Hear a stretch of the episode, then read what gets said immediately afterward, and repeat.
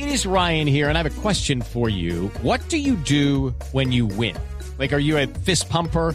A woohooer, a hand clapper, a high fiver. I kind of like the high five, but if you want to hone in on those winning moves, check out Chumba Casino. At ChumbaCasino.com, choose from hundreds of social casino style games for your chance to redeem serious cash prizes. There are new game releases weekly, plus free daily bonuses. So don't wait. Start having the most fun ever at ChumbaCasino.com. No purchase necessary. BGW. Void were prohibited by law. See terms and conditions. 18 plus. Hola, ¿qué tal? Muy buenos días. En eh, La Habana, Cuba, son eh, las 10 de la mañana y 4 minutos.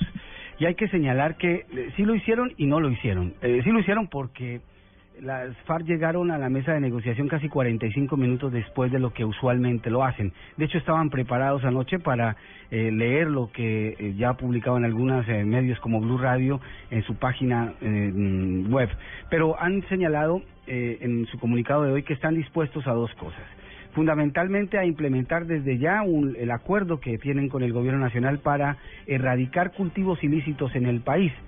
Y en el segundo término, casi al final del comunicado, Carlos Antonio Lozada le recuerda al gobierno del momento histórico que están haciendo aquí en La Habana y de lo importante que es llevar a buen puerto este diálogo de paz.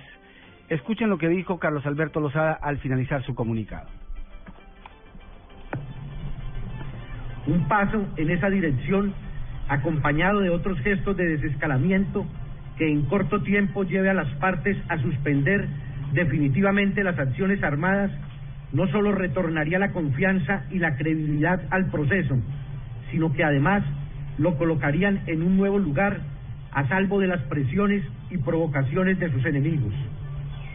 El momento actual nos exige a las partes generosidad y grandeza.